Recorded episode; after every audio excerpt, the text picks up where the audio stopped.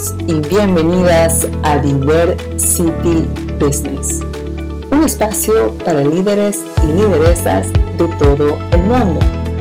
Aquellas personas que han sabido reinventarse en economías difíciles y han creado su propia cadena de valor. A través de sus historias empoderantes vamos a aprender estrategias y nuevas habilidades para poder reinventarnos en este 2021. Te invito a que nos acompañes.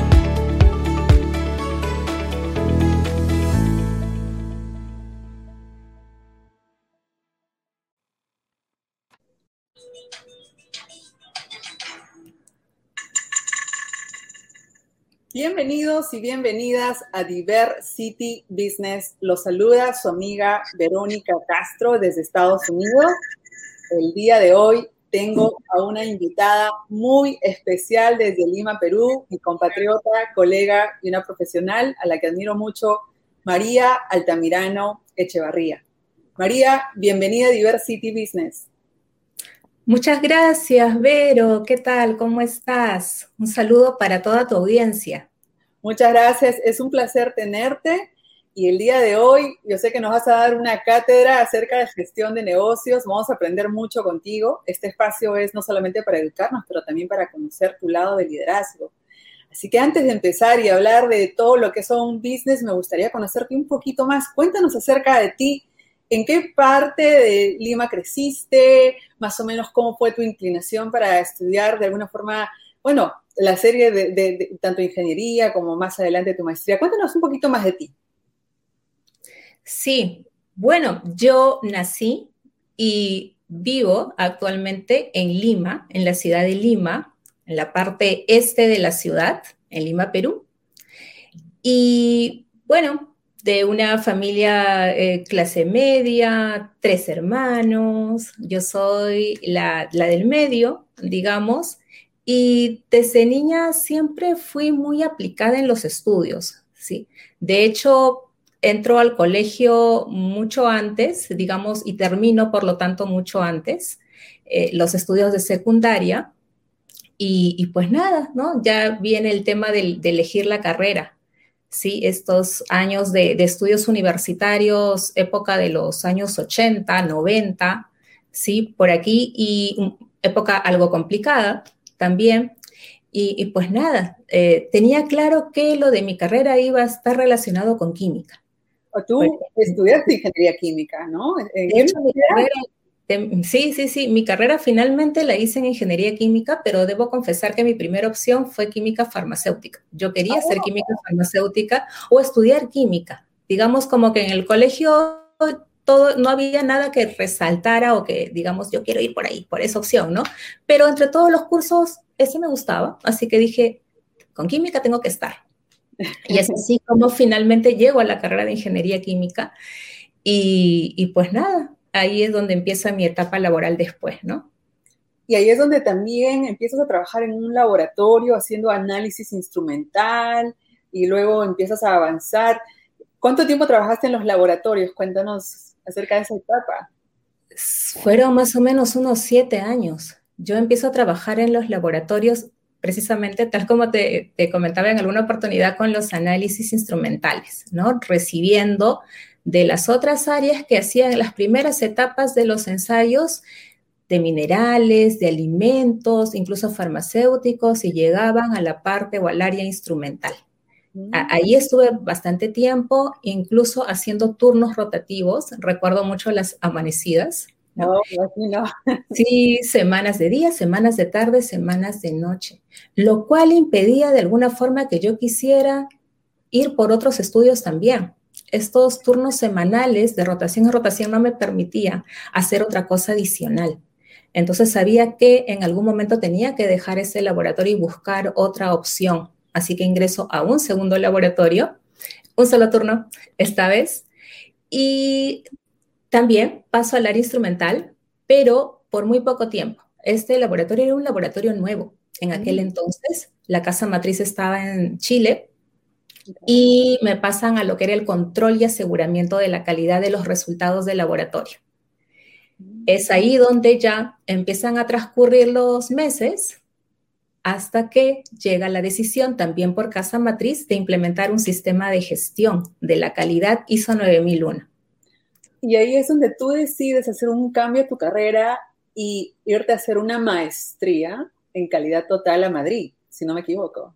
Sí, correcto, correcto, porque eh, así como que era aplicada, fíjate que esto ya lo iba arrastrando desde chica, entonces antes de que surgiera la idea en este segundo laboratorio, yo ya me inscribía por mi cuenta cursos. Yo ya me había hecho el curso de auditor líder IRCA, mm.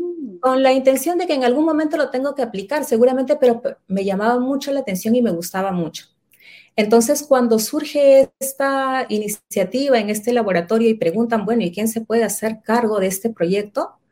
Te imaginarás que yo levanté la mano, levanté las dos manos al mismo tiempo y yo lo quiero hacer, ¿no? Entonces teníamos el apoyo también de Casa Matriz y se trabajó, se trabajó unos meses. Entonces dije, bueno, esto me gusta más.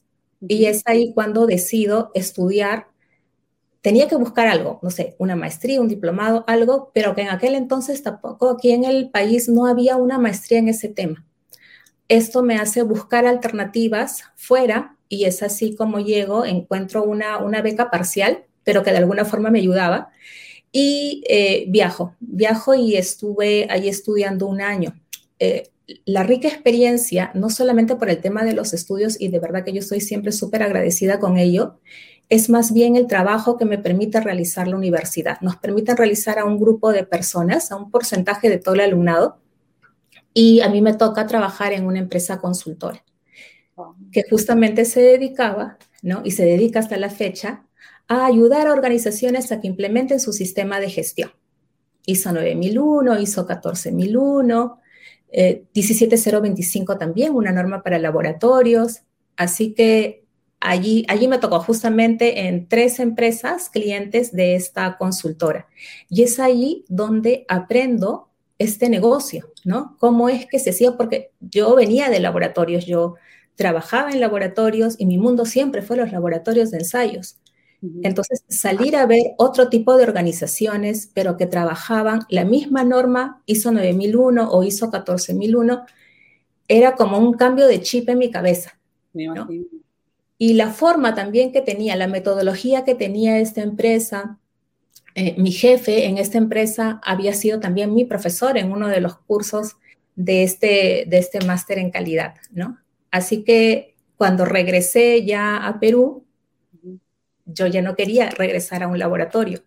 Yo sabía que ahora mi carrera la tenía que proyectar a lo que eran los sistemas de gestión. Wow. Y una pregunta, me da curiosidad. Yo sé que siempre hemos sido muy pocas mujeres ingenieras en el rubro. A lo largo de tanto de trabajar en los laboratorios y haber salido, el, número, el porcentaje de mujeres que tú veías siguiendo la, misma maestría o estando, siempre era mínimo, no, no sé, me da un poco de curiosidad. En la carrera de ingeniería química, eh, sí éramos menos mujeres, pero tampoco era tanta la diferencia.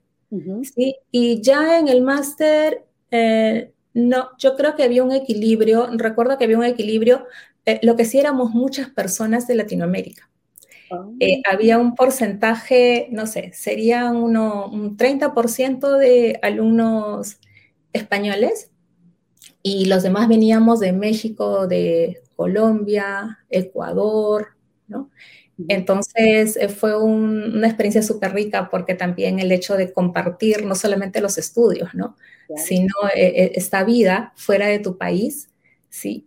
con diferentes, con compañeros de otras nacionalidades hermanas, fue muy, muy rico.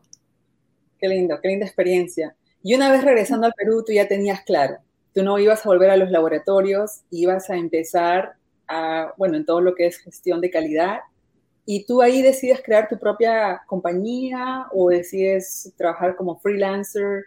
¿Qué, camino eliges una vez que uno regresa al Perú? Porque a veces la familia tiene expectativas, entonces ese ajuste, yo imagino que no, la transición y, y por otro lado salir ya de un trabajo y empezar en otra, en otra área, eso imagino que habría sido también enriquecedor.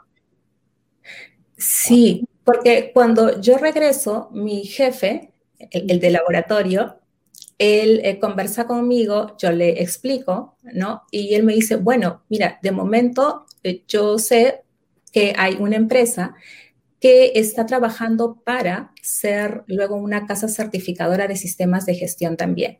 Entonces, hay posibilidades allí y efectivamente había una posibilidad por reemplazar a una persona que por motivos de salud estaba fuera de la organización.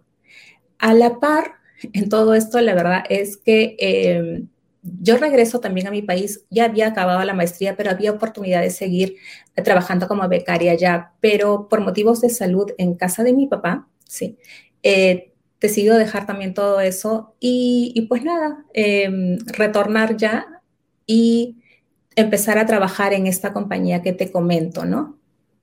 Los meses iban pasando, las semanas iban pasando. Eh, tenía proyectado también casarme y efectivamente mi papi todavía, bueno, digamos que eh, sí estaba bien, no tanto como quisiéramos, ¿no? Su salud ya se veía poco a poco deteriorándose, pero sí era lo bonito de poder compartir también con él esto, ¿no? Así que nada, llega mi matrimonio, eh, poco tiempo después la noticia de mi embarazo, ¿sí? Y esto me hizo tomar conciencia de que trabajar a tiempo completo no iba a ser sencillo, mm. ¿no?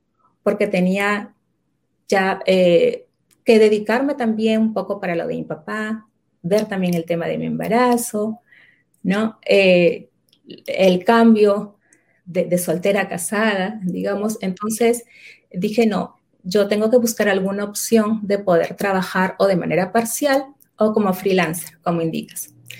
Y es así que voy y busco a la casa certificadora, a la misma casa certificadora que tiempo atrás, pues había certificado el laboratorio que te comentaba, ¿no? y, y, sí, me dicen, genial, ok, nosotros necesitamos justamente eh, auditores, mira que en esa época te estoy hablando año 2003, ¿sí? Marzo del 2003 para ser más exacta, eh, había muy pocos auditores, no como ahora, sí. Entonces eh, yo iba a trabajar como freelancer. Y así llegué a este organismo certificador, a quien yo, tengo aquí un polo atrás que dice, hay casas certificadoras, pero especialmente esta, entonces, hasta la fecha yo sigo trabajando con ellos siempre de manera freelancer. Y la verdad es que dediqué eh, bastante tiempo con ellos en los primeros años, pero luego empezaron ya a abrirse otras puertas. Yo había empezado un poquito con la docencia también, desde el laboratorio incluso, a una institución que también recuerdo con mucho cariño. Eh, ellos me invitan por vez primera a dictar. Yo nunca había dictado clases, ¿sí? Mm. Entonces, esta también fue una buena oportunidad. También estuve mucho tiempo trabajando con ellos y así casi sin darme cuenta y sin pensarlo mucho en realidad, es que empecé a trabajar, a llenar mis agendas, tanto con las auditorías como con los cursos. Posteriormente vino el tema también de las consultorías, de prestar asesorías a las empresas que querían implementar sistemas de gestión, especialmente ISO 9001. Yo nazco con ISO 9001 en realidad, ¿sí? Y eh, e igual hasta la fecha. Pasaron los años y hace no mucho tiempo atrás es que junto con una amiga decidimos también formar ya una, una empresa, ya no trabajar solas de forma independiente como lo habíamos hecho cada una de nosotras, sino eh, ya armar una compañía que se dedicara exclusivamente a servicios de capacitación, ¿no? Y, y luego cada uno pues seguía trabajando en auditorías, en, consultorías, ¿no? Pero los cursos a través de Iconos Academy. Así es como nace Iconos Academy. Así es como nace Iconos Academy con la misión de formar nuevos referentes en sistemas de gestión. La verdad es que siempre esto ha estado muy, muy apegada a lo que yo llamo mi, no sé si mi misión, mi de ser o mi propósito o como le llamemos, pero en la parte profesional eh, yo sigo fiel a eso, ¿no? Yo sí soy muy creyente en estos modelos de sistemas de gestión, en estas normas de sistemas de gestión elaboradas por esa organización llamada ISO. Y entonces sí eh, doy fe de que haciéndolas bien, como se debe, dan muy buenos resultados. Y entonces acompaño esas organizaciones para que puedan implementarlas. Pero también tengo este tema de las auditorías, por otro lado, y también tengo este tema de formar otras personas. Entonces, digamos que esas tres líneas, ¿no? Es que hasta la fecha las vengo trabajando siempre orientadas a organizaciones y hasta hace poco tiempo atrás, ahora no solamente organizaciones, sino también ya viendo personas, ¿no? De manera individual, profesionales, que desean proyectar también su carrera un poco a lo que yo vengo haciendo, al tema de las consultorías. Y para las personas que no están familiarizadas con ISO, cuéntanos un poco de esta organización internacional. ¿Qué es ISO? ISO es la Organización Internacional de Normalización. Su sede, así físicamente, se encuentra en Ginebra, pero esta organización en realidad agrupa a muchos organismos nacionales de diferentes países. ¿no? Entonces es una súper gran comunidad cuya misión simplemente es elaborar normas. Las elabora, las publica, ¿no? Nada más. Y, lo comento porque si hay personas que piensan que ISO también certifica. Y no, ISO es el organismo de normalización internacional. Por ejemplo, aquí en Perú, Perú también cuenta con un organismo nacional de normalización. En este caso es el INACAL. Y así en varios países, muchos de estos países entonces digamos que están como o pertenecen, están asociados y se trabaja por comités técnicos. A la fecha, ISO debe tener más de 22.000 normas de diferentes tipos, productos, vocabulario, servicios, procesos, sistemas de gestión, ¿no? Que es, digamos, el rubro a lo que me vengo dedicando. Y dentro de los sistemas de gestión, ISO también ha publicado una gran cantidad de normas. No sé el número exacto, pero deben bordear o ser alrededor de unas 50 normas. ¿no? Y de todas ellas, Creo que la norma más conocida, la norma estrella, es la norma ISO 9001, que en sistemas de gestión fue como que la pionera, ¿no? Y por tanto es la que en el planeta tiene más número de certificaciones, más de un millón de organizaciones que han confiado y confían en esta norma, en los resultados que le brinda y mantienen esta certificación en el tiempo. O sea, las compañías que utilizan ISO 9001 prácticamente siguen las normas y si quisieran crecer a nivel internacional o, no este, expandir sus negocios fuera del Perú, por cumplir estas normas de alguna forma, imagino que les abre las puertas y tiene ciertos beneficios. Correcto, tal cual.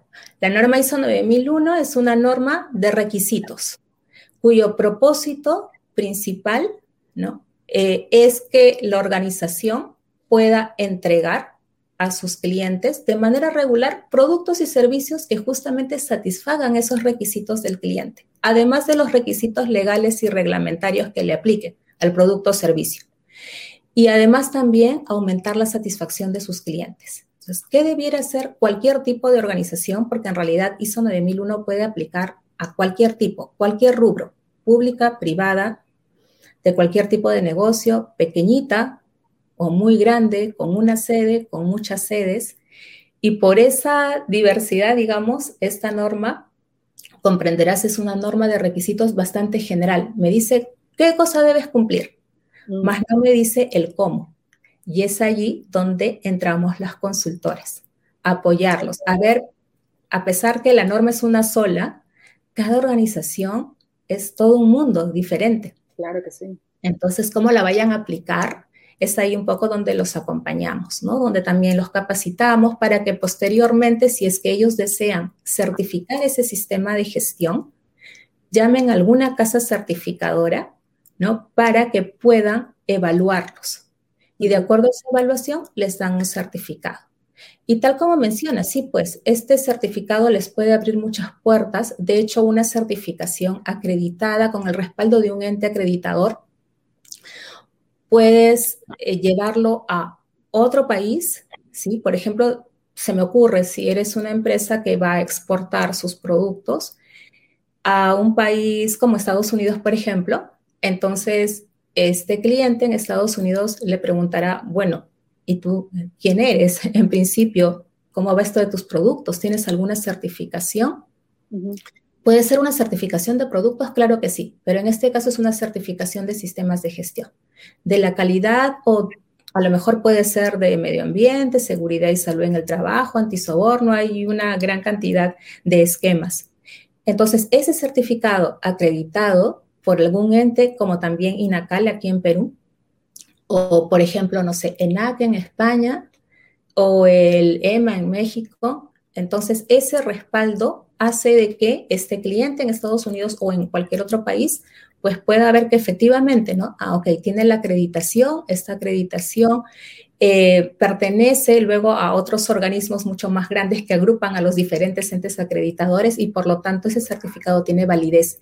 Y, lo más importante, quién sabe que, que el papel como tal o el certificado como tal es la confianza.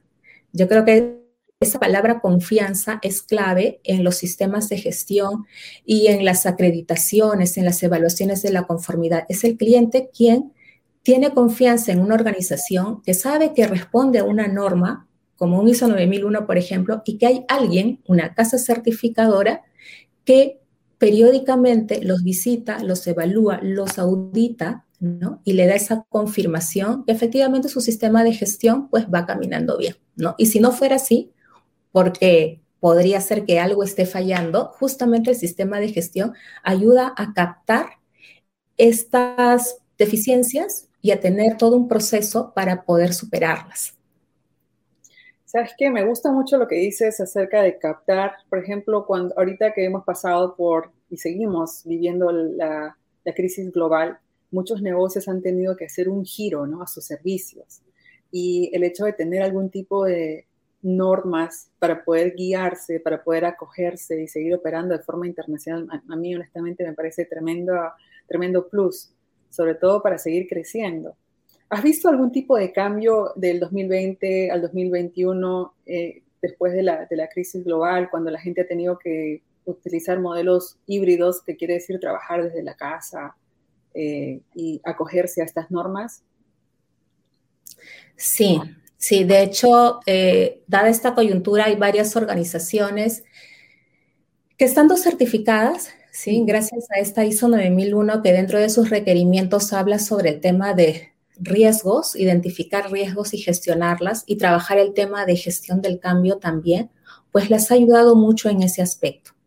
Entonces, digamos que ya tenían el mecanismo, ¿no? el proceso de cómo realizarlo, y que seguramente de acuerdo a su rubro, a su tipo de negocio, en algún momento lo usaron y constantemente tenían que estar alertas a estos riesgos y también a otras oportunidades. Pero cuando llega precisamente este tema de la pandemia que a lo mejor nadie se lo esperaba o nadie había identificado este riesgo, eh, al menos ya tenían la metodología. Entonces, esto les permitió responder de una manera más ágil, ¿no? Poder adaptarse al cambio de una manera más ágil. Eh, yo creo que este también ha sido un super plus. De hecho, esta norma ISO 9001 tiene su versión actual, eh, corresponde al año 2015. Y justamente es en el 2015 de que esta norma trae puntos adicionales como el pensamiento basado en el riesgo. Así que creo que fue así, cayó muy bien, ¿no? Entonces, efectivamente, sí, sí ha sido de gran ayuda este, esta norma. Mm, me da mucho gusto tener una herramienta tan, tan válida que, nos traiga tanto, sobre todo los que estamos emprendiendo. Y acerca de Iconos Academy, eh, está prácticamente, ustedes tienen clases que ofrecen cada mes, cada trimestre. ¿Cómo es la formación de Iconos Academy para aquellas personas que están interesadas? También si hay de modo virtual o, de modo personal.